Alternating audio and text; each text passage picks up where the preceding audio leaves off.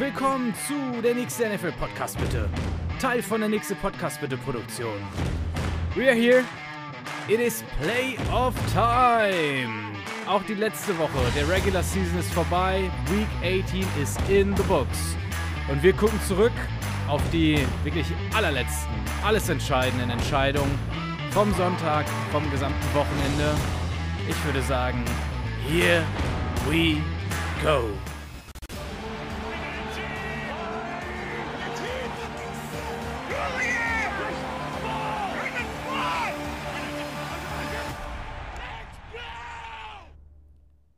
Schon am Samstagabend die erste Entscheidung, und zwar in der AFC. Da ging es ja noch um die AFC South Division. Die Titans zu Gast bei den Jacksonville Jaguars. Und die Jaguars, die konnten sich durchsetzen. Äh, ich sag mal, vor der Saison auf jeden Fall überraschend. Während der Saison zu einem Großteil auch überraschend. Mittlerweile denke ich nicht mehr so überraschend. Wir haben ja auch in der Preview darüber gesprochen wo ich die, die Jaguars aktuell sehe und äh, wie man sie vielleicht sogar, ich sag mal, in den letzten hm, sechs Wochen, fünf, sechs Wochen als eines der zumindest offensiv heißesten Teams der Liga betrachten kann. Ja, sie sind dementsprechend AFC South Division Sieger. Sie haben jetzt seit 2017 das erste Mal wieder die Playoffs erreicht. Ja, und äh, die taten sich überraschend schwer im Spiel. Die Titans haben ihnen wirklich alles abverlangt und das, obwohl sie nur mit dem Ersatzquarterback Josh Dobbs aufgelaufen sind. Aber im Spiel fühlt sich schon eine ganze Weile so an, als wenn das Spiel für die, für die Titans laufen könnte oder es so läuft, als wenn die Titans eine Chance hätten. Denn es ist ein wirklich dreckiges Spiel, wenig Scoring und ja, gefühlt eigentlich ein Big Play von Derrick Henry oder ähnlichen dafür entfernt, dass die Titans das Ding irgendwie nach Hause schaukeln. Die äh, Jaguars gehen mit sechs Punkten Rückstand ins vierte Viertel. Und der entscheidende Touchdown kommt dann auch noch durch einen Strip-Sack äh, mit Scoop and Score im Anschluss. Also ich sag mal, also nicht nur ich sag mal, sondern es war ein Defensive Touchdown. Vorher hatten sie auch noch eine Interception abgefangen, die dann zu einem Field Goal geführt hat. Ansonsten Jacksonville im äh, vierten Viertel nur mit Three and Outs, kein einziges First Down und durchs Abknien am Ende des vierten Viertels mit minus ein Yard äh, Total Offense im vierten Viertel. Also das Spiel haben sie jetzt definitiv nicht gewonnen, weil äh, Trevor Lawrence da irgendwie total aufgedreht hätte oder sie aus dem, äh, aus dem Rückstand zurückgeführt hätte. Ganz im Gegenteil, wirklich äh, Defense First da im vierten Viertel. Und generell, der äh, Jaguars Pass Rush hat da die zweite Halbzeit wirklich dominiert. Titans auch nur mit 65 Passing Yards, 38, 38, 38 Rushing Yards in der zweiten Halbzeit und insgesamt nur drei Punkte in Halbzeit 2. Also, das ist ähm, ja äh, schon, schon ganz klar jetzt der Dank der Defense gewesen. Und äh, wie gesagt, das, äh, das können sie sich so wahrscheinlich in den Playoffs dann gegen die Chargers äh, sicherlich nicht nochmal erlauben. Die Titans Titans ja auch eins der schwächsten Teams in der, in der zweiten Halbzeit auf die ganze Saison. Äh, schlimmer noch, das Schli schlechteste, das schlimmste und das schlechteste Team in der zweiten Halbzeit. Min 100, minus, meine Güte, ist gar nicht so schwer auszusprechen. Minus 105 Punkte ist deren Punkteverhältnis in der zweiten Halbzeit in der ganzen Saison. Das mit Abstand der Platz 32 in der Liga. Dementsprechend, ja, schon auch verdient. Endstand 20 zu 16 eben für die, äh, für die Jaguars. Bisschen überraschender Sidefact noch, dass Dobbs wirklich vor allem, also, oder auch in der ersten Halbzeit der bessere Qu äh, Quarterback war als Lawrence. Lawrence aufs Spiel 20 von 32 für 212 Yards, ein Touchdown. Zugegeben, der hat wirklich keine Unterstützung aus dem Run-Game bekommen. 10 Total Rushing Yards fürs Spiel. Das, äh, dann hätte es auch nicht machen müssen, um ehrlich zu sein. Und trotzdem ist das ganz sicher nicht das Spiel, das äh, er oder sie sich jetzt gewünscht hätten, ähm, um sie heiß für die Playoffs zu machen oder sie als heiß für die Playoffs zu erklären. Das ist natürlich schon nochmal ein Dämpfer von dem, was ich eingangs äh, gesagt habe. Die letzten Wochen in der Regular Season sahen da deutlich besser aus und dann jetzt nochmal so ein, sagen wir mal, so ein knappes Ding, wo sie sich auf das Niveau der Titans runterziehen lassen haben. Naja, egal. Pflichtprogramm erfüllt. Sie sind drin in den Playoffs. Erstmal seit 2017 wieder dabei. Ja, und äh, jetzt liegt es an ihnen. Ab jetzt ist immer, äh, ja, ne, ein, ein, ein Sieg, eine Niederlage entscheidet über alles. Ähm, jetzt können sie zeigen, ob sie, welche Form sie davon mit in die Playoffs nehmen wollen. Dann das nächste Spiel, auch schon am Samstag. Da konnten sich die Chiefs durch den Spielausfall von Buffalo at Cincinnati den Platz 1 und dementsprechend ja auch die Bye Week sichern. Das ist jetzt das zweite Jahr in Folge, dass sie ja mal wieder Platz 1 in der AFC sind.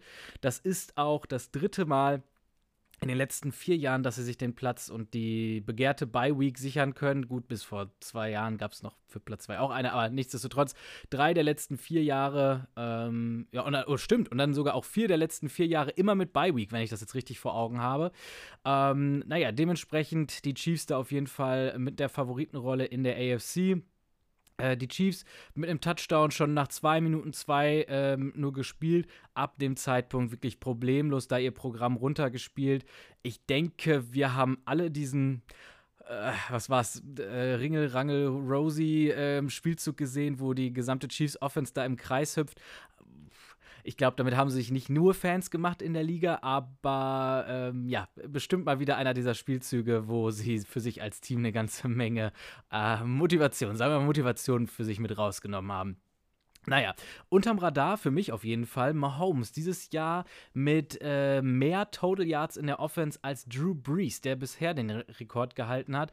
Jetzt Mahomes mit 5614 Total Yards, die er da erspielt hat.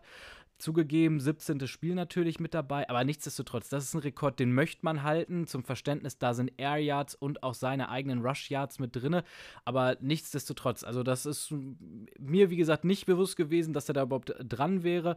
Und äh, generell hätte ich gesagt, die, die Chiefs ja schon irgendwo, ja, ich glaube, die hatten wir schon mal mehr im Fokus, so als, als NFL-Community, als dieses Jahr. Die sind da so ein bisschen unter dem Radar geblieben. Da hat vielleicht so eine, äh, so eine schillernde Figur wie ein Tyreek Hill dann doch gefehlt.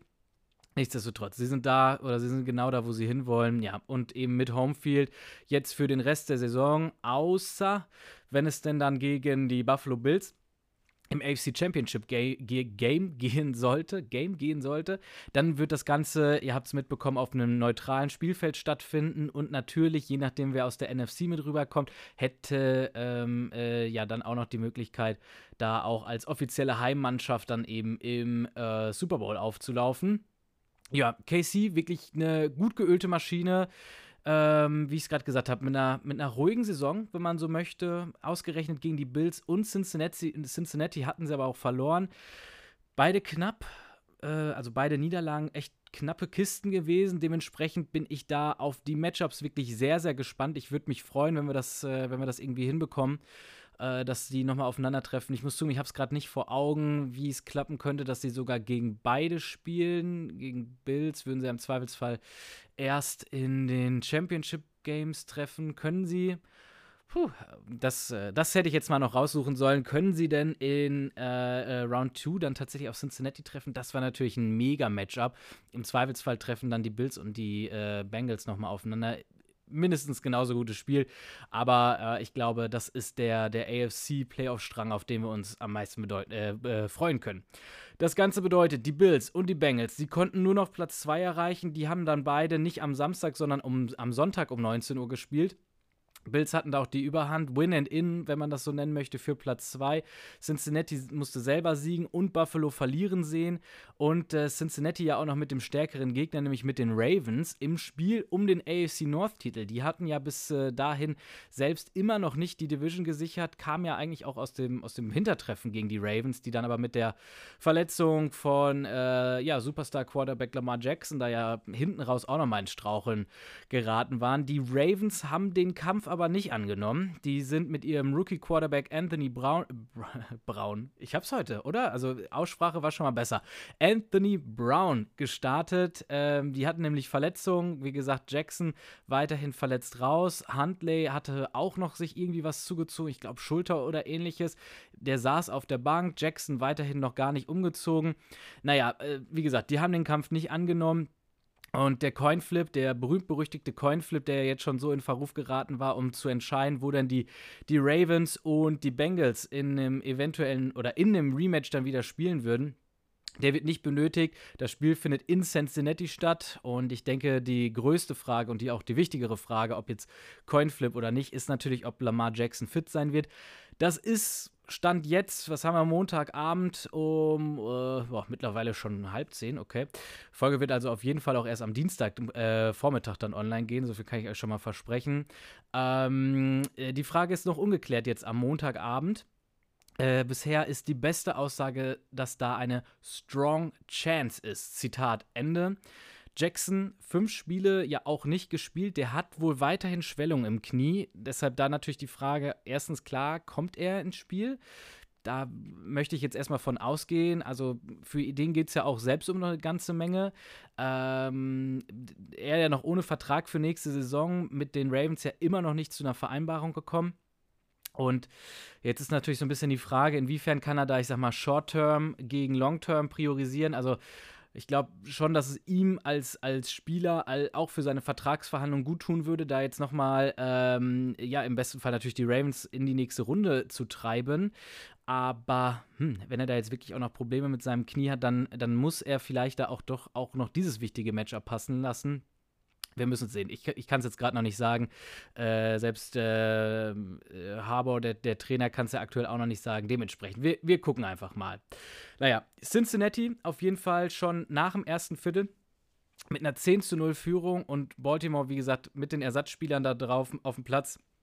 Dementsprechend Chinas eigentlich schon ab dem ersten Viertel wirklich eine, ja, geritztes Ding zu sein, dass das Cincinnati gewinnen würde. Dementsprechend Druck auf die Bills und die Bills ja ganz allgemein mit einer sehr, sehr emotionalen Woche. Äh, ich glaube, wir haben auch in diesem Podcast hier in, im, im, gerechtfertigten Maß darüber gesprochen. Ähm, aber natürlich für, für die Bills, für die ganze Stadt Buffalo, für, für viel, aber auch die gesamte Liga natürlich alles äh, oder jede gute Nachricht, die da aus dem Krankenzimmer von Demar Hamlin kam, äh, ja, wirklich, wirklich ein Segen und ähm, ja, dementsprechend äh, war da einiges, einiges los in, bei den Bills.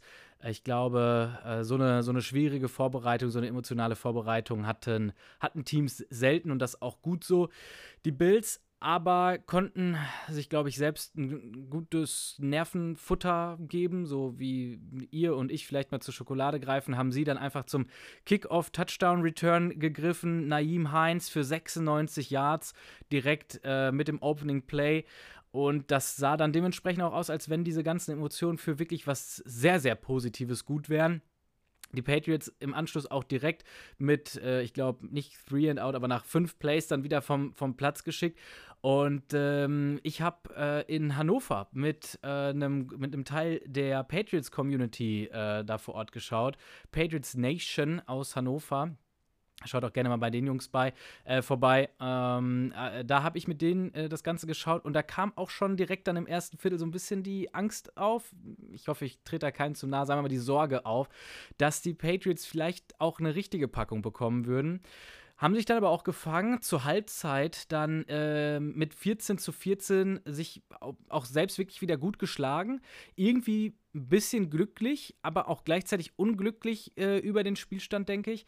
Die Offense und die Defense wirklich mit einem der ja doch besseren kompletten oder mit einem der, der, der kompletteren Spiele so der Saison. Und Mac Jones 13 von 16 in der ersten Halbzeit hat eine, eine ganze Menge Zeit und auch eine ganze Menge Übersicht in der Pocket bewiesen. Also der hatte echt eine gute erste Halbzeit, ähm, hat dementsprechend ja doch auch Hoffnung gemacht, dass die, dass die äh, Patriots da, die ja ihr eigenes Schicksal eben in der Hand gehalten haben für Platz 7 für den letzten Wildcard-Spot, sich da ja vielleicht, vielleicht nah genug dran halten können über das gesamte Spiel, um hinten raus dann eben den Sieg zu holen hatten ähm, zu der Zeitpunkt, zu dem Zeitpunkt zur Halbzeit ja auch nur ein Touchdown, also einen Offensiv-Touchdown erlaubt durch Allen und halt auch eine Interception geholt am Ende der ersten Halbzeit. Da konnten sie jetzt leider keine Punkte mehr rausholen, aber nichtsdestotrotz damit schon auch bewiesen, dass sie, dass sie gerade auch defensiv da äh, gut stehen. Sie haben Allen richtig, richtig gut in der Pocket gehalten. Das war ja so einer der, der Schlüssel zum Spiel, die ich ja auch mit den Trash Talk Patriots besprochen hatte.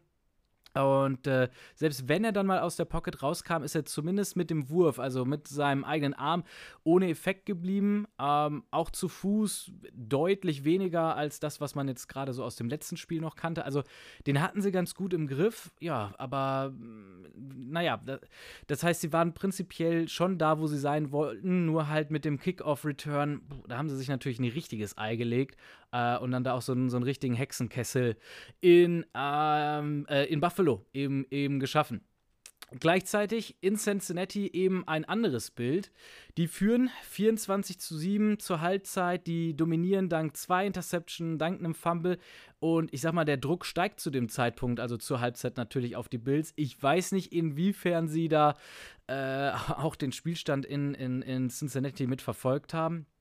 Aber ich sag mal so, äh, mit, äh, wenn das so ein knappes Spiel geblieben wäre, dann in der zweiten Halbzeit die Bengals gewinnen und sie selbst müssten da irgendwie dann im, im vierten Viertel bangen und hoffen, dass sie, dass sie vor ihnen bleiben können.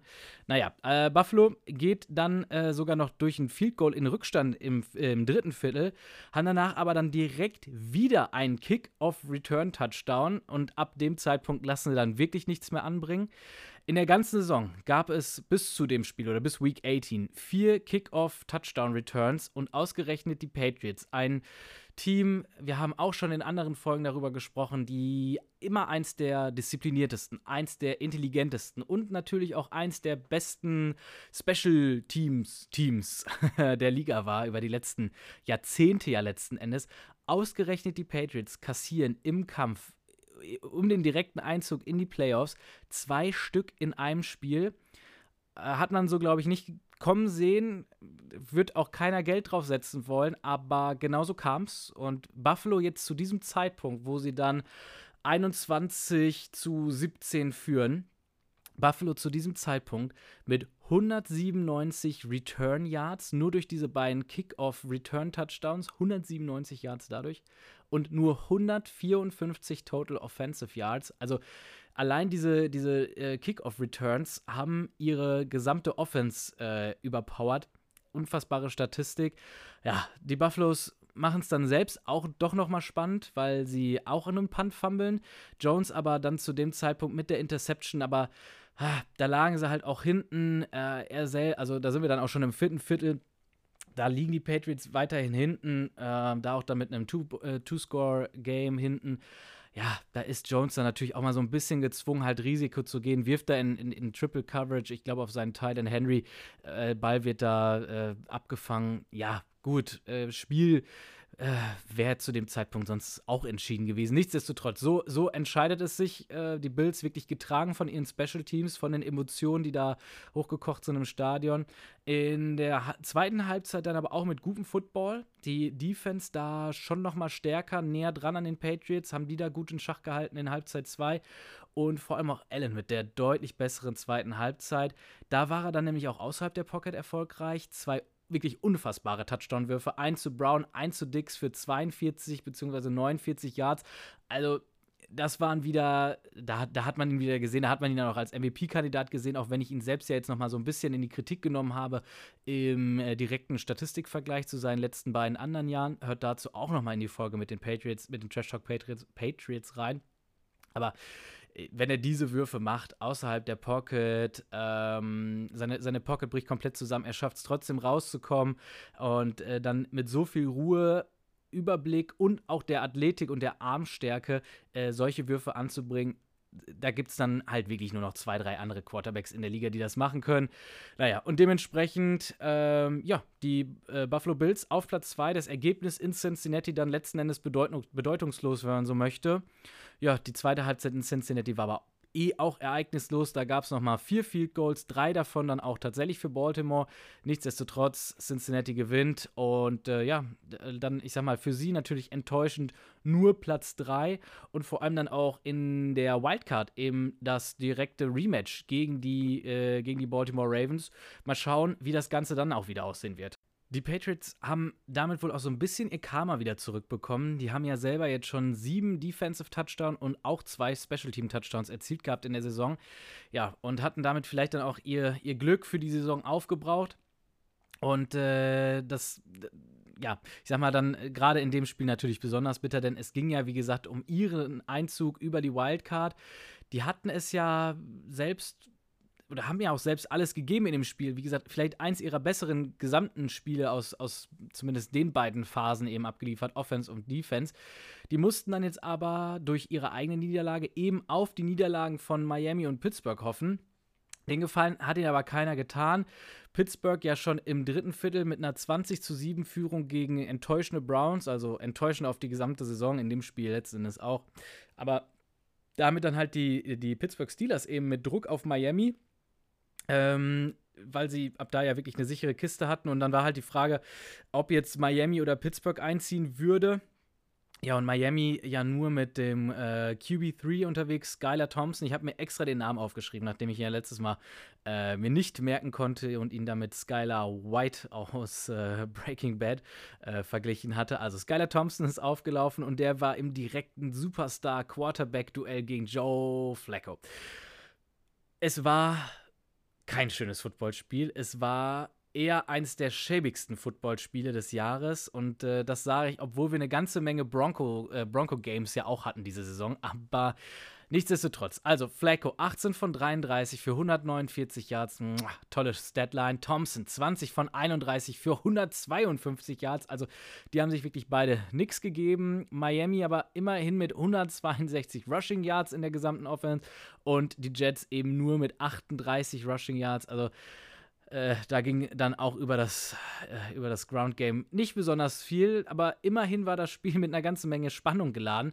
Mit 12 Minuten 3 im vierten Viertel noch zu spielen, schießen die Jets ein Field Goal zum unfassbaren Ausgleich in Höhe von 6 zu 6. Ja, ihr habt richtig gehört. Also 12 Minuten 3 noch zu spielen im Spiel und es steht 6 zu 6 nach einem Field Goal für die Jets.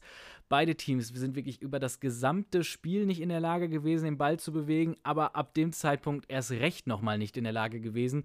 Es folgen vier Punts in Folge und Miami kriegt den Ball letzten Endes dann an der eigenen 32-Yard-Linie noch drei Minuten einzuspielen und sie schaffen es in acht Plays 36 Yards zurückzulegen und haben dementsprechend dann ein 50 Yard Field Goal, das sie zur 9 zu 6 Führung verwandeln können.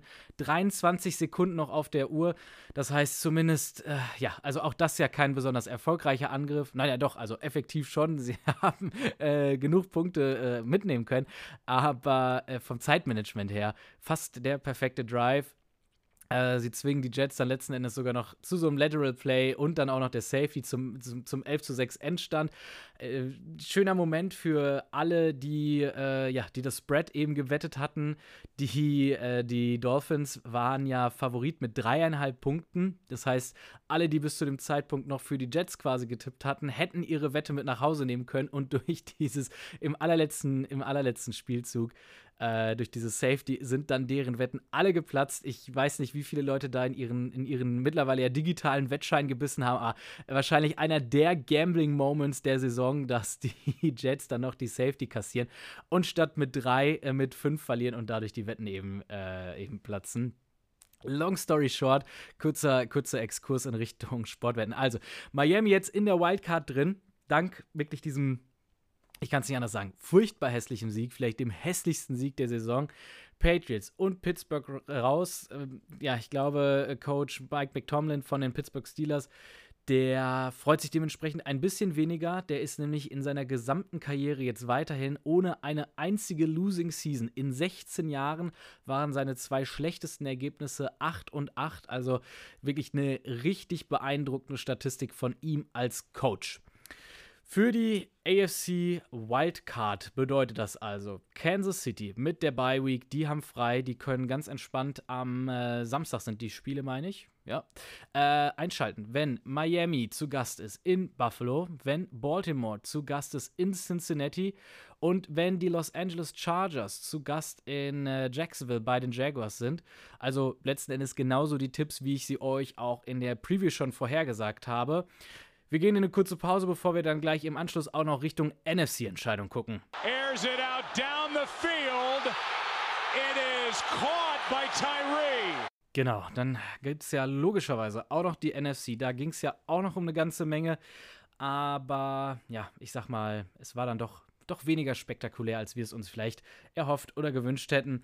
Philly wirklich ungefährdet, aber auch wenig überzeugend zu Platz 1. Jalen Hurts jetzt in seinem ersten Spiel zurück nach der Verletzung, nach drei Wochen Pause. Ich sag mal angerostet, so wie wir es ja schon, schon von einigen Quarterbacks diese Saison gesehen haben.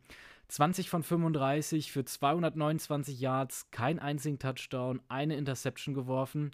Die Eagles hätten äh, höher gewinnen müssen, aber ausgerechnet jetzt im letzten Spiel kommt dann die beste Red Zone Offense der Liga wirklich ins, ins Stolpern und ins Stottern. Nur ein von fünf Red Zone Trips zu einem Touchdown verwertet, ansonsten nur vier Field Goals geschossen, also in der Red Zone und noch, ich glaube, eins zusätzlich außerhalb der Red Zone. Aber das natürlich, also mit, mit der Ausbeute kommen sie in den Playoffs nicht weiter und werden da ihrem vermeintlichen Favoritenstatus auch nicht gerecht. Trotzdem, Philly durchgehend mit einer 10-Punkte-Führung gegen die Reserve, äh, Reserve, meine Güte, was heißt denn heute mit den englischen Ausdrücken? Gegen die Reserve Giants, die Reserve Giants. Quarterback war Davis Webb, der, dem würde ich jetzt mal ein stets bemüht, ein, ein engagiert Zeugnis, Arbeitszeugnis ausstellen wollen. 23 von 40 Würfen angebracht, 168 Yards erworfen, auch ein Touchdown dabei, dann hat er noch erwor äh, einen erlaufen, meine ich, keine Interception geworfen. Aber trotzdem, die Giants nur 18 First Downs, 4 von 14 bei Third Down. Also die waren den Philadelphia Eagles da wirklich nie gefährlich. Aber sie haben es auch nicht versucht. Ne? Das habe ich ja gerade angedeutet mit den, mit den Ersatz-Eagles. Äh, Ersatz-Giants. Ähm, dementsprechend konnten da die, die Eagles das, ich sag mal, relativ entspannt wieder nach Hause fahren und Hurts dann vielleicht auch mal so, ein, so einen Ausreißer nach unten sich erlauben. Genau, die I nicht die Eagles, sondern die Giants haben sich nämlich geschont. Die waren ja safe, safe als Platz 6 in den NFC Playoffs schon drin. Die stehen jetzt bei 9, 7 und 1. Das hat eben für Platz 6 gereicht. Ja, ob jetzt 9, 7 und 1 oder 10, 6 und 1, nichtsdestotrotz. Platz 6 ist Platz 6. Philly gewinnt 22 zu 16, hat Platz 1 safe. Aber wie gesagt, mit der Vorstellung, tue ich mich so ein bisschen schwer, äh, sie nur weil Jalen Hurts jetzt zurück ist, wieder zum Favoriten zu erklären. Da kommen wir auch gleich noch drauf zu, dass ich da ein anderes Team aus der NFC vorne sehe. Naja, ähm, es ging ja aber auch für andere Teams noch um äh, Platz 1. Da war unter anderem Dallas mit bei, zumindest vor dem Spieltag. Äh, weil Philly ja in den letzten beiden Wochen es jeweils verpasst hatte, mit Backup Gardner Minshew da die, die Division schon mal sicher zu holen. Dallas aber wirklich nochmal mit einem richtigen Ei. Also, die haben sich. Ah, ich, ich, naja, ich sag's gleich zum Fazit dieses Abschnitts, aber wie gesagt, mit einem richtigen Ei, also statt sich die, die Chance offen zu halten, da den Platz 1 zu holen, haben die ihr eigenes Spiel noch verloren und zwar in einer wirklich bescheidenen Art. 26 zu 6 verlieren sie, obwohl alle Starter bei ihnen gespielt haben. Und das, obwohl die Washington Commanders, ihre Gegner, mit dem Rookie-Quarterback Sam Howell aufgelaufen sind, der hatte sein erstes Spiel jetzt diese Saison. Der hat überraschend gut gespielt, so ist nicht. Jetzt kam auch schon direkt die Frage auf, ob die Commanders damit dann doch endlich ihr, ihr, ihr Quarterback-Problem gelöst haben und vor allem, warum denn der Sam Howell nicht letzte Woche schon aufgelaufen ist, als auf einmal ähm, Carson Wentz wieder auf dem Platz stand, statt Tyler Heinecke im, im alles entscheidenden Spiel. Äh, ja, dafür habe ich jetzt noch nicht genug Meinung zu Sam Howell. So, ich habe das Spiel auch nur nebenbei mitverfolgt. Also, naja, äh, weiß ich nicht, ob der jetzt die Antwort auf all die Fragen ist für die Washington Commanders, aber nichtsdestotrotz, wir nehmen das mal für den Hinterkopf mit, dass da vielleicht einer durch Zufall wieder aufgespült oder aufgeploppt ist, rausgespült wurde, wie auch immer das die Redewendung ist. Naja, Dallas auf jeden Fall mit einer Leistung, die mir und auch den Medien, also keine Sorge, ich sehe mich nicht als Teil der Medien, aber äh, dafür, dafür ist das Ganze hier zu äh, independent, zu klein, aber auch die Medien machen sich Sorgen nach der Dallas-Leistung. Das Run-Game. Elliott und Pollard combined für 29 Total Rushing Yards. Wow, Okay. Pass Game, Prescott, 14 von 37, also unter 50 Prozent. Ich glaube, 35 Prozent oder so seiner Würfe nur angebracht. 128 Yards bei 37 Versuchen hat er nur 128 Yards erworfen. Schütteln wir uns mal von ab von der Statistik. Ein Touchdown, dann noch eine Interception, eine Pick Six, auch bezeichnend für das Spiel.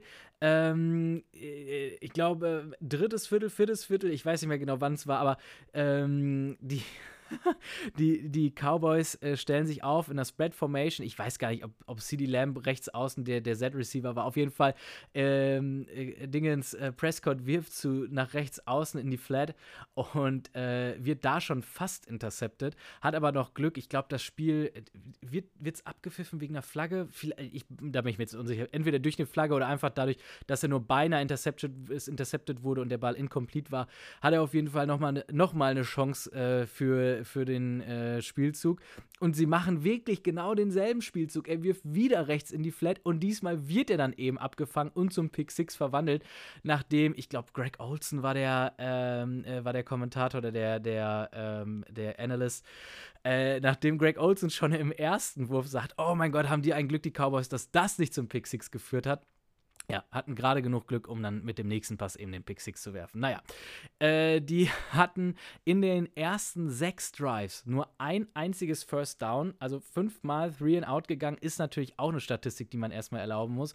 Und apropos erlaubt, die Defense, die ja ach so gute, schon auch sehr, sehr gute Defense, nicht ach so gut, aber wirklich eine gute Defense, einer der besseren der Liga, äh, erlaubt 309 Total Yards Offense und 36 Minuten Time of Possession gegen diese ersatzgeschwächten Washington Commanders oder zumindest mit, mit Rookie-Quarterback Sam Howell auflaufenden Washington Commanders. Puh. Dann auch noch die Special Teams, auch nochmal mit einem Ei. Also Special Teams ist echt irgendwie ein Thema gewesen in diesem Spieltag. Äh, blockt Punt, weil der Panther den Ball nicht fängt. Dann selber noch einen Muffed Punt. Also zweimal den Ball für Washington an der Dallas 20-Yard-Linie abgegeben. Daraus dann auch Dallas mit ihren Punkten, ich glaube, zu 10 zu 0 Führung. Äh, Dallas dementsprechend auch noch glücklich, dass die Commanders nur zwei von sechs in der Red Zone zu Touchdowns verwandeln können, nur 22% Third Down Conversion haben. Sonst geht das Spiel auch noch mal noch deutlicher aus. Und ja, wie gesagt, zum Fazit aus dem Spiel, also plötzlich sieht dieses Matchup gegen die Tampa Bay Buccaneers doch ganz anders aus. Ich hatte das ja die ganze Zeit so ausgerufen, die Cowboys, wofür den Stress machen um Platz 1 und die Bye Week in der NFC, die haben ja ihre eigene Bye Week schon sicher, wenn sie gegen die äh, gegen Platz 4, also den NFC South Sieger spielen würden. Aber jetzt bin ich schon gespannt, wie sich Dallas davon erholen kann, also von dem Spiel, Dallas als Americas Team, also das ist ja die, die sind ja dem ganzen Pressedruck noch mal ganz anders ausgesetzt als viele, viele anderen Teams. Und äh, selbst deren Ex-Coach Jason Garrett, der ist ja, der macht ja mittlerweile hier Halftime bei, ich weiß gar nicht welchem Sender, der ist da auf jeden Fall auch äh, Analyst dann in der, in der Halbzeit. Äh, selbst der macht sich jetzt Sorgen ums Team, denn was er nochmal als Punkt mitgebracht hat, Dallas als, als echtes Dome-Team, also als, äh, als, als Indoors-Team, die müssen jetzt nach Tampa Bay outside spielen und dann auch noch auf echtem Rasen. Also das sind zwei Faktoren, die hätte ich jetzt so nicht auf dem, Schirm gehabt, aber das ist natürlich auch noch mal was, was da den entscheidenden Unterschied machen kann. Welche Schuhe ziehst du an? Äh, welche Stollen packst du drunter? Äh, Wind, Wetter, ähnliches. Also ich bin gespannt ich mache mir jetzt mal, wie gesagt, ist nur ein Spiel, aber das Spiel war wirklich so schlecht, da mache ich mir schon noch mal, äh, mache ich mir schon noch mal Sorgen und äh, ich würde auch sagen, so ein bisschen bezeichnend. Ne? Also mit so einem, äh, mit einem so schlechten Gefühl aus einem Spiel rauszugehen, dass man gar nicht gewinnen muss, also dass man ruhig hätte verlieren dürfen, das schaffen auch irgendwie nur die Cowboys.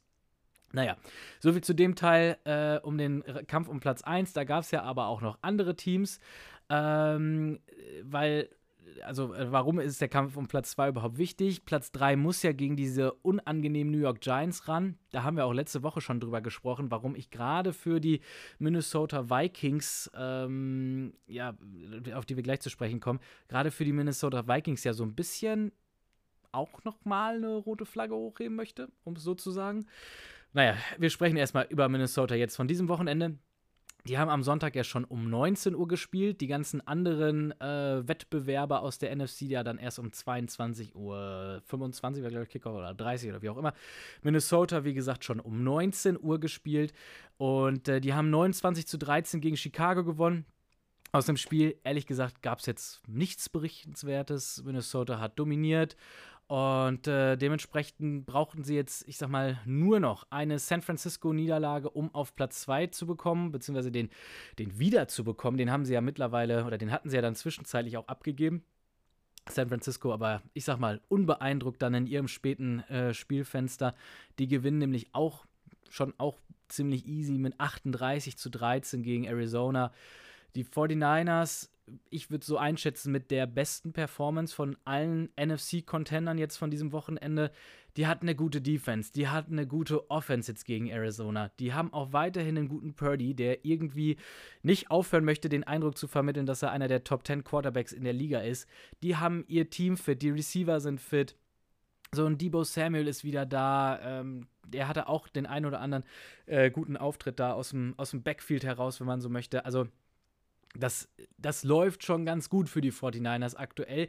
Ich bin halt weiterhin der Meinung, so wirklich kann die nur ein schlechtes Spiel von Brock Purdy aufhalten, aber auf dieses Spiel ja, man, man wartet so ein bisschen vergebens darauf, dass es kommt. Ich bin, ich bin gespannt. Ich, ich wünsche es mir nicht, weil ich absolut für guten Football bin. Und den bringt er ja aktuell. Dementsprechend, für mich muss er das schlechte Spiel nicht bringen. Aber ich sag mal, äh, rein statistisch gesehen, und ihr wisst, ich arbeite hier gerne mit Statistiken, äh, ist er halt irgendwann mal überfällig damit, dass er auch so eine, so eine Performance hinlegt, wie vielleicht ein Dak, Pres äh, äh, ja, Dak Prescott diese Woche, wie schlecht auch immer es dann ausfällt, ich weiß es nicht. Naja, also, ich bin dementsprechend gespannt. Ähm, San Francisco holt sich dementsprechend Platz 2 nochmal als Resümee und ich bin gespannt, ob Minnesota nicht so eine Niederlage wie vielleicht gegen die Packers oder die Detroit Lions, die sie ja dann äh, da so Mitte der Saison und Ende der Saison hatten, bereuen werden, wenn sie dann in der Wildcard eben gegen diese unangenehmen Giants spielen und vielleicht auch auch stolpern werden. Naja, das Rennen um Platz 1, Platz 2, Platz 3 in der NFC, also ja, doch unspektakulärer als gedacht. Die, die vorne standen, haben ihre Siege eingefahren. Dementsprechend gab es da jetzt keine Überraschung mehr. Die Spiele waren auch früh entschieden. Ähm, die Eagles haben sich früh entschieden, den Sack zuzumachen. Die 49ers haben den Sack auch früh zugemacht. Ja, das war schade, sag ich mal, für die Week 18, aber ich sag mal, die Week 17 jetzt letztes Jahr oder davor ja die Week 16 in der Regel eh die bessere Woche. Da gibt es meistens mehr Entscheidungen, da gibt es meistens aber auch noch mehr Teams, die mitspielen. Dann hast du in der letzten Woche halt häufig so ein, so ein komprimiertes Feld in, von Spielen, wo es überhaupt noch um irgendwas geht. Naja, so ist das halt, aber auch diese Woche haben wir überstanden und äh, können jetzt unseren Fokus eben auf die Playoffs richten vor den Playoffs äh, oder bevor wir darauf zu sprechen kommen, ihr hört schon, ich klopfe auf den Oberschenkel, äh, müssen wir natürlich auch noch über den Platz 7, die letzte Wildcard in der NFC sprechen. Ich finde, durch den äh, Schedule echt blöd gelegt. Seattle hat ja schon um 22.20 Uhr gespielt. Die waren ja der, ich sag mal, der erste Schlüsselprotagonist ähm, für, das, äh, für, für die Entscheidung.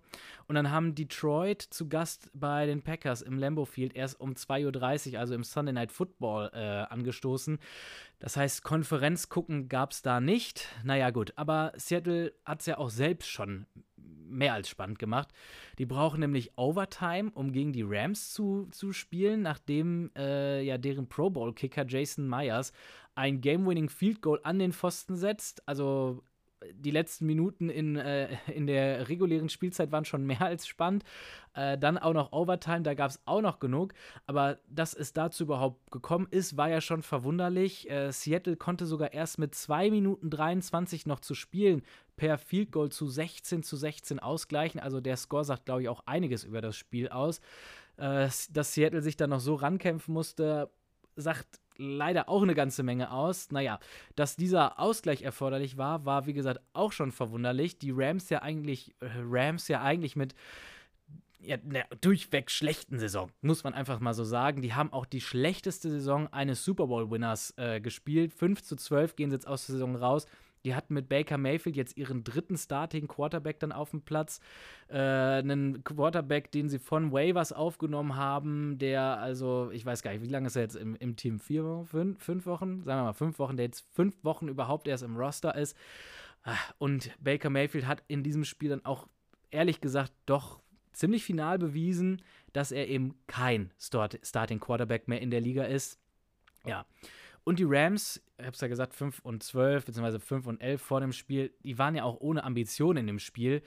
Nichtsdestotrotz äh, sind sie im Spiel, sind, sind am Spiel dran, äh, haben sich also nicht, nicht auf den Rücken gerollt und, und geschlagen gegeben. Aber ich glaube, man kann schon auch sagen, dass sie wirklich auch dank Geno Smith da im Spiel dran geblieben sind. Zwei Interceptions wirft der. Seattle ist 0 von 4 in der Red Zone. 1 von 11 bei Third Down. Also, die haben es wirklich immer wieder geschafft, sich da selbst ins Knie zu schießen, sich selbst vom Platz zu nehmen und dann kriegst du halt so ein Low-Scoring-Game von 16 zu 16 nach vier Vierteln, nach 60 Minuten Spielzeit. Äh, kriegst du dann so halt hin. Naja, ähm, die haben auch noch Glück, die Seattle Seahawks, denn Geno Smith wirft beim Opening Play, also beim allerersten Snap, eine Interception, die zum Glück nur zum Field Goal führt, weil die Seattle Defense, die schwache, sehr, sehr schwache Seattle Defense, äh, da zumindest noch, noch ja, äh, Schlimmeres verhindern kann. Sonst hätte das nach dem ersten Angriff auch schon wieder ganz anders ausgehen können. Ich bin mir nicht sicher, ob die äh, Seahawks in dem Spiel einen sieben Punkte Rückstand hätten aufholen können. Naja, Seattle, wie gesagt, kämpft sich zurück, kämpft sich in die Overtime, da dann auch direkt mit einem spektakulären Three and Out, aber haben Glück, äh, ist vielleicht das Beste, was sie machen konnten, Baker Mayfield den Ball zu geben. Der wirft ein tiefes Brot, wie man so schön sagt, und schenkt ihnen eine Interception her. Und der Wurf, den tiefen, also genau der richtige Wurf von Baker Mayfield, keine Frage. Der hätte nämlich zum Rams Touchdown führen müssen. Jefferson komplett frei hinter, äh, ja, äh, hinter eigentlich allen Verteidigern schon. Aber Baker unterwirft so tierisch den Wurf, also bestimmt 10 Yards zu wenig, äh, ähm, die er da wirft. Führt also zur Interception und äh, Seattle dann auch noch mit einer, äh, mit einer Strafe gegen die, äh, äh gegen die Rams, äh, gegen äh, Corner Ramsey. Schafft es dann also in Field Goal Range und äh, ja, der Kicker Jason Myers hat dann doch nochmal die zweite Möglichkeit zum Game-Winning Field Goal und die verwandelt er dann auch zum 19 zu 16 Endstand für die Seattle Seahawks. Seattle brauchte dann aber auch noch einen Detroit-Sieg gegen die Packers im Sunday Night Football und das oder auf diesen Sieg der Detroit Lions waren sie eben angewiesen, obwohl sie durch ihren eigenen Sieg die Detroit Lions ja selbst eliminiert hatten. Das ist ja, ach, fand ich so schon ziemlich auch den zweiten Fehler des Schedules. Aber naja, sie waren wie gesagt auf die Lions angewiesen und wie hat äh, Lions-Coach Dan, Dan, Campbell im äh, Sideline-Interview dann auch gesagt, We don't want them to go äh, und spricht dabei über die Packers. Also die Division Rivalry zwischen den beiden, die lebt da wirklich sehr, sehr groß, obwohl Campbell ja selber erst äh, jetzt äh, Rookie-Coach äh, Coach ist und da noch nicht so die Geschichte mit den, mit den Packers hat. Aber die Lions als Franchise sicherlich, äh, ich sag mal, mehr als genug gebeutelt unter der, der Regentschaft in der NFC North von den Packers. Und ich glaube, das zeigt auch nochmal, auch in dem Ton, wie Campbell das in dem, äh, im, im Interview da ge geschafft oder zusammengefasst hat, zeigt einfach nochmal, was er für ein geiler Typ ist. Und zeigt auch, oder das Spiel zeigt dann auch, wie sein Team da wirklich hinter ihm steht. Es geht für sie um nichts mehr, außer um diese, diese Division Rivalry, die sie, wo sie den Packers halt richtig ein, reindrücken können. Die sind aggressiv beim Play Calling, die haben sogar den Lateral Pass mit drin, die gehen mehrfach bei Fourth Down. Also die haben wirklich alles versucht, um den Packers einen auszuwischen. Und besonders hilfreich dabei der Pass Rush der äh, Detroit Lions. Rogers immer wieder unter Druck, der wirft Bälle in den Boden, der wirft aber auch eine ganze Menge unterworfen. Also so wie er auch die ganze Saison wirklich mit seinen Receivern dann nicht so hundertprozentig auf eine Seite, auf One Page war. Äh, auch im letzten Spiel haben sie das nicht geschafft. Und dann äh, Jones mit einem Fumble vor der Halbzeit führt zu einem Detroit Field Goal. Und dann Rogers mit einer Interception im letzten Packers Drive mit 3 Minuten 37 im vierten Viertel. Ja, und die Lions lassen dann die Uhr runterlaufen, holen sich dadurch den Sieg ja, ich glaube, die beiden, äh, die beiden Turnover da nochmal mitentscheidend, dass äh, in beiden Fällen die Packers eben ohne Punkte vom Platz gehen. Ähm, vor der Halbzeit hatten sie nämlich eigentlich einen guten Drive schon hingelegt und äh, zusätzlich dann auch noch da das Field Goal herschenken. Naja, zusätzlich die Packers auch noch mit echt dummen Strafen. Doch, dumm darf man in dem Fall sagen. Also äh, der Rookie-Linebacker Quay Walter kriegt einen Personal Foul, weil er zum zweiten Mal in der Saison einen Staff-Member des Gegners weggeschubst hat. Da gab es auch online nochmal eine ganze Menge Aufregung und äh, Shitstorm würde ich schon davon von sprechen wollen, weil äh, der ja Team, äh, äh, die, die Teamärzte ja in den letzten Wochen nach, ja, ich sag mal, ihrem, ihrem ja, heldenhaften Einsatz da um Damar Hamlins Leben doch nochmal sehr, sehr viel positiv in den Fokus gerückt worden sind und äh, Quay Walter eben, ja, da ein, ein Mitglied dieses Medical Staffs dann da weggeschubst hat. Sehr, sehr unglückliche Aktion von seiner Seite. War jetzt kein heftiger Schubser, das muss man zu seiner Verteidigung sagen. Der könnte bei dem Brecher, der ist da sicherlich auch mehr Schaden anrichten, aber ha, auf jeden Fall keine, keine schlaue Aktion, ganz, ganz schlechte Außenwirkung. Und dann Rasul Douglas, der läuft beim 48 Yard Field Goal im, im vierten Viertel läuft er einfach zum Ball und wirft den weg, während die, äh, während die Lions den noch gar nicht gesnappt haben oder ähnliches. Die Szene wurde im Fernsehen gar nicht gezeigt, da wurde einfach nur gesagt, Personal Foul, 15 Yards, macht also aus einem 48 Yard Field Goal dann ein 33 Yard Field Goal für die Lions, also ein gutes Stückchen leichter. Ähm, die Erklärung kam dann auch erst über Twitter, äh, weil dann äh, Douglas eben sagt, dass äh, die Packers zu dem Zeitpunkt schon ein Timeout genommen hatten Äh, die wollten den Kicker tatsächlich eisen, weil er eben schon, äh, schon ein Field Goal verschossen hatte. Und äh, nachdem dieses Timeout genommen worden war, ist Douglas eben zum Ball, um zu verhindern, dass die Lions da so, so einen Free Kick quasi bekommen würden. Äh, ich sag mal, dass die, die, das Ganze erklärt natürlich eine, schon den Versuch, den er da hatte, aber die Strafe fängt er sich letztens dann dafür ein, weil er ein Mitglied des Line Special Teams dann weggeschubst hat. Wieder 15 Yard Penalties, wie gesagt, 33 Yard Field Goal, führt dann zum 9 zu 6 Anschluss für die Detroit Lions. Die lagen zu dem Zeitpunkt 9 zu 3 hinten ja, hatten ähm, also nur dadurch dann tatsächlich wieder, wieder mit rangekommen ja, ich glaube, da haben sich die Packers wirklich nochmal selbst mit an die Nase zu packen für die Packers an die Nase zu packen. Hm, funktioniert, glaube ich, auch nur auf Deutsch, das, äh, dieses halbe Wortspiel. Die Packers dementsprechend raus äh, und das, nachdem man, äh, nachdem Mann, und mit Mann meine ich wieder die, die, die Medien, sie ja schon auch so zum, zum Geheimfavoriten erklärt hatte. Äh, die hatten sich ja in den letzten Wochen da wirklich hart an die Wildcard wieder rangekämpft, sich selbst ja dann auch die Favoritenrolle da gegeben oder zumindest die Vorreiterrolle gegeben, indem sie die Möglichkeit hatten, mit einem eigenen Sieg den, den, äh, ja, den letzten Platz da eben zu sichern, aber konnten den Status diese Woche diese Woche wirklich nicht bestätigen. Stattdessen also Seattle drin als äh, Platz 7 in der NFC. Das heißt, wir haben folgende NFC-Matchups. Wir haben Philly mit der Bye Week. Wir haben die Seattle Seahawks mit einem richtig, richtig schweren Matchups gegen, Matchup gegen die 49ers. Wir haben die Giants, die schon jetzt, äh, ja, doch, äh, also nein, sie sind in den, äh, in, den, in den Wettbüchern noch nicht die Favoriten, aber ich glaube Minnesota nur noch mit drei, zweieinhalb oder sowas ähnliches dann tatsächlich äh, favorisiert. Also die äh, Vikings da wirklich angezählt im Duell gegen die Giants. Und Dallas fliegt, wie gesagt, nach Florida, nach Tampa Bay und spielt dann da gegen die Tampa Bay Buccaneers. Das sind die Spiele in der NFC in der Wildcard Round. Oh, look at this run! What a run!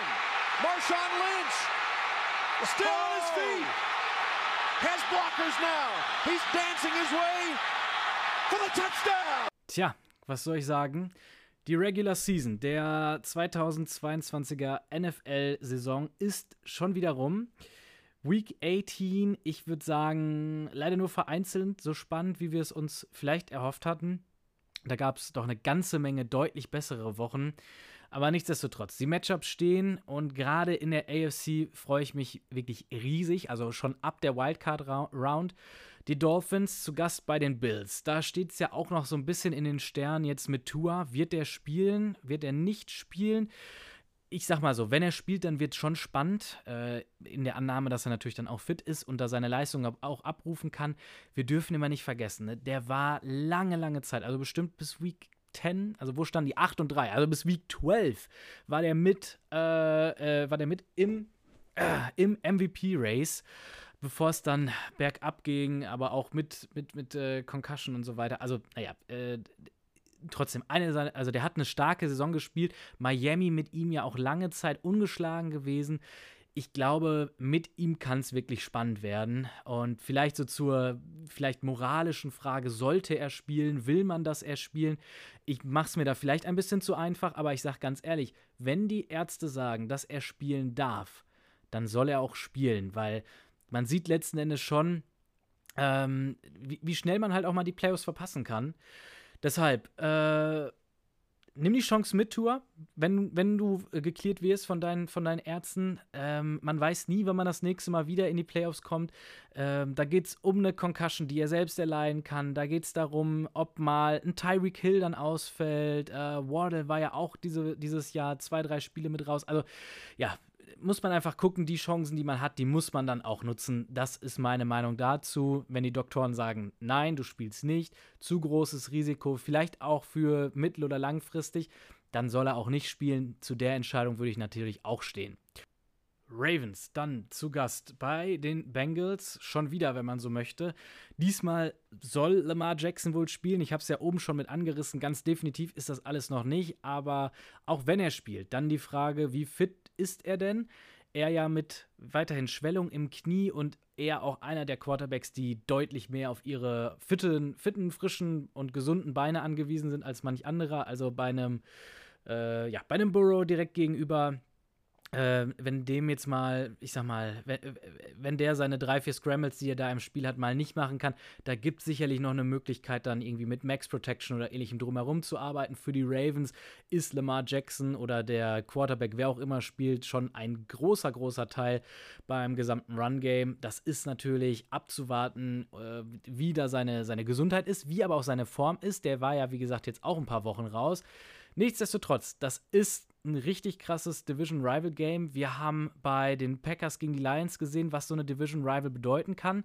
Wir haben jetzt äh, im selben Spiel zwischen den Ravens und Bengals auch gesehen, wie es aussieht, wenn ein Team mal diese Rival nicht mit aufnimmt, Rivalry mit aufnimmt, dann äh, haben die Ravens nämlich dieses Mal, diese Woche Week 18, ich sag mal, das ganze Spiel ja schon auch bewusst hergeschenkt, um sich da selbst zu schonen.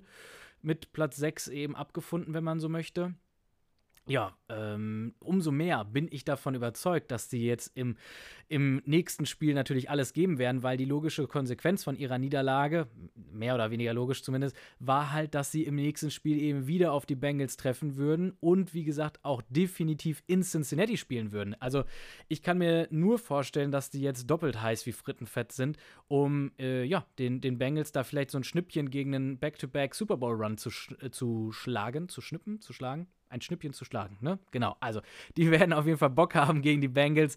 Da bin ich mir sicher, das wird ein gutes Spiel. Ich baue darauf, dass Jackson zurückkommt. Ich baue darauf, dass Jackson fit ist. Und dann wird es eine heiße Kiste. Drittes Matchup: Chargers zu Gast bei den Jaguars.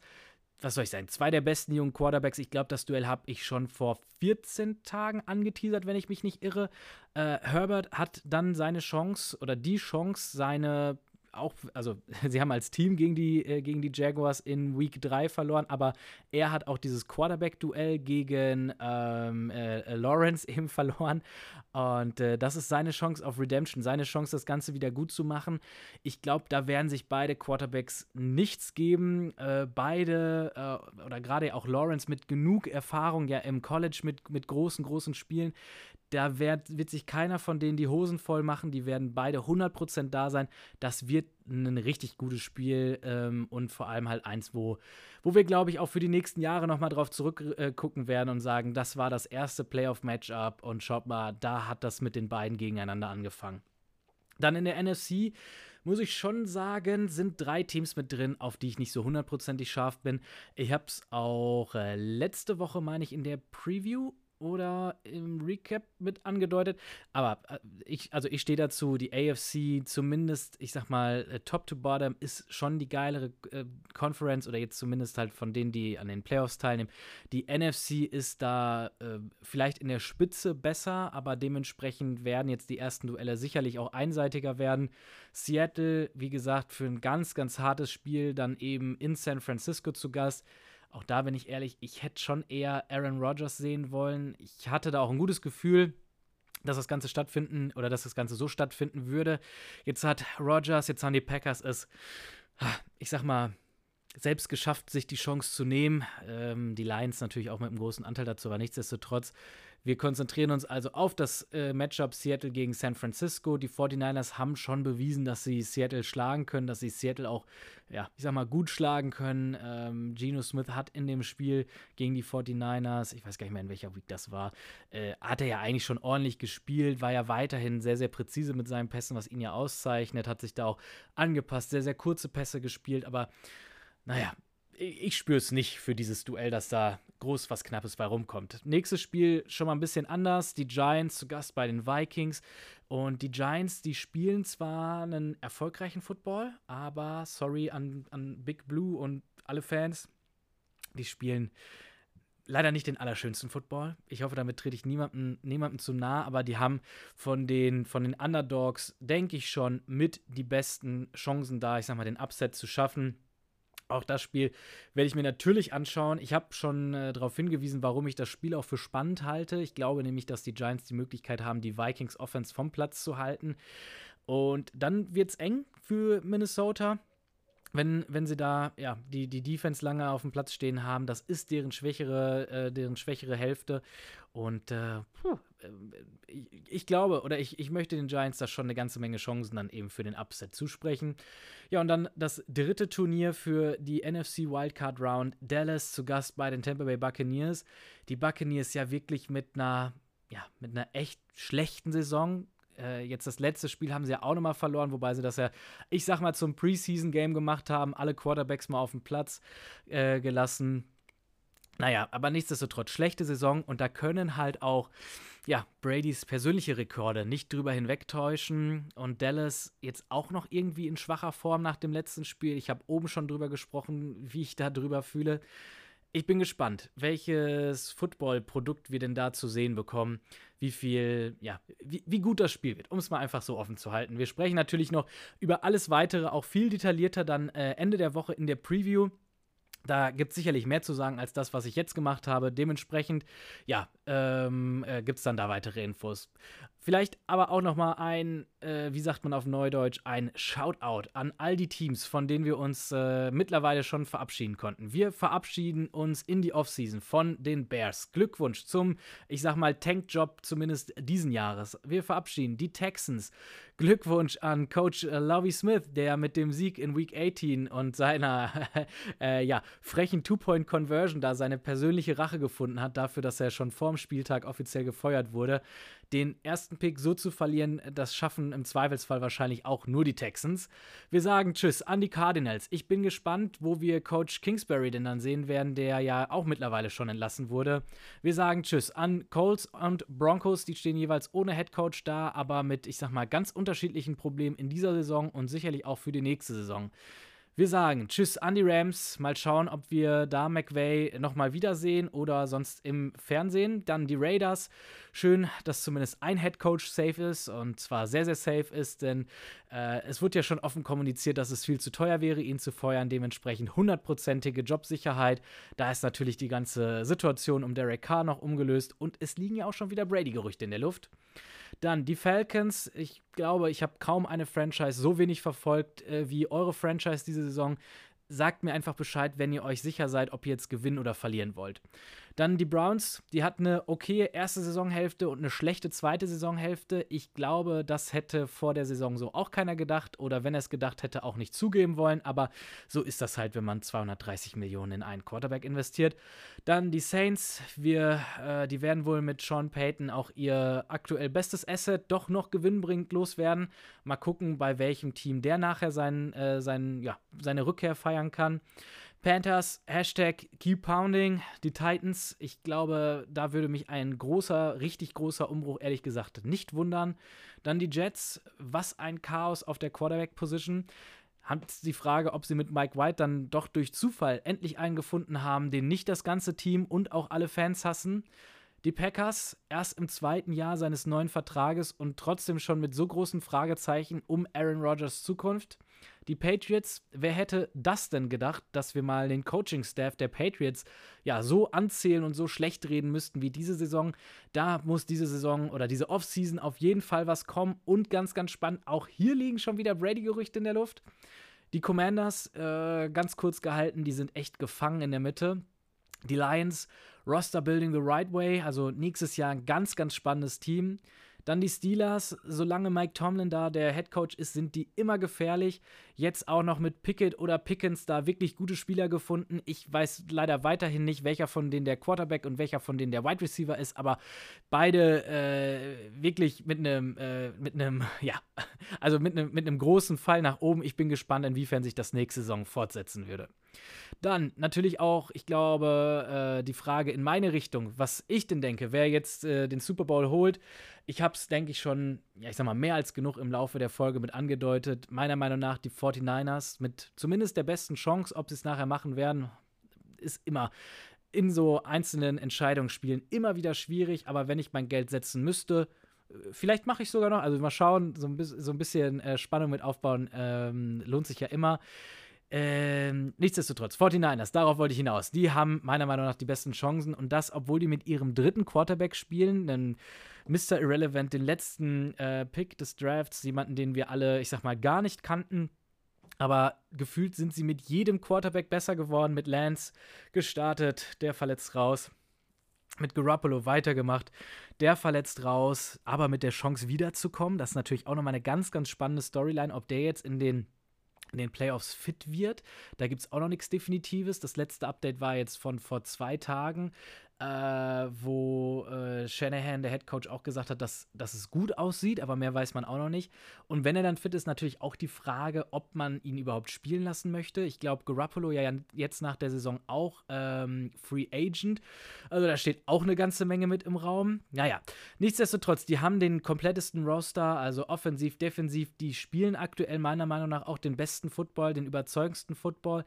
Ich habe weiterhin einfach nur Angst vor Purdys erstem schlechten Spiel, wobei ich schon auch ergänzen würde, dass ich das Gefühl habe, dass sie das einfach dank ihrem Coach Mike Shanahan und den kreativen Lösungen, die die da im Run-Game haben, mit einem Debo Samuel, mit einem CMC, Christian McCaffrey, dass die da die Möglichkeit haben, auch um so ein schlechtes Purdy-Spiel, so ein schlechtes Quarterback-Spiel drumherum zu schemen ja, also wie gesagt, vielleicht sollte ich dann doch noch mein Geld mit draufsetzen.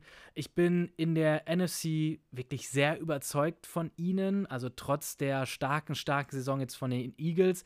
Und so spontan sehe ich sie auch gegen alle AFC-Teams vorne. Äh, Gerade gegen KC einfach der Vorteil mit der deutlich stärkeren, also nicht deutlich, aber mit der stärkeren Defense. Ja, dementsprechend, das ist mein Tipp und alles weitere, also gerade mit mehr Details, mehr Detailgrad, mehr Insights und so weiter das hört ihr dann in den Preview-Folgen in den kommenden, also diese Woche natürlich mit einer Ende der Woche, dann in den folgenden Wochen geht es ja dann auch immer weiter.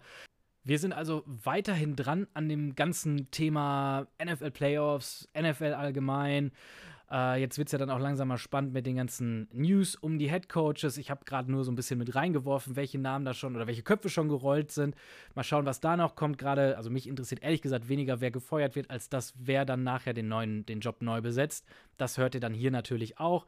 Ansonsten habe ich für diese Woche nichts weiter für euch. Ähm, wir freuen uns natürlich weiterhin, wenn ihr fleißig bei uns einschaltet, die Abos an den richtigen Stellen hinterlasst, bei YouTube der nächste NFL Podcast bitte, bei Instagram der nächste NFL Podcast bitte oder auch einfach auf unserer Website mit reinschaut, der nächste Podcast bitte.de. Ja, und von daher würde ich erstmal sagen, bis dahin und macht es gut.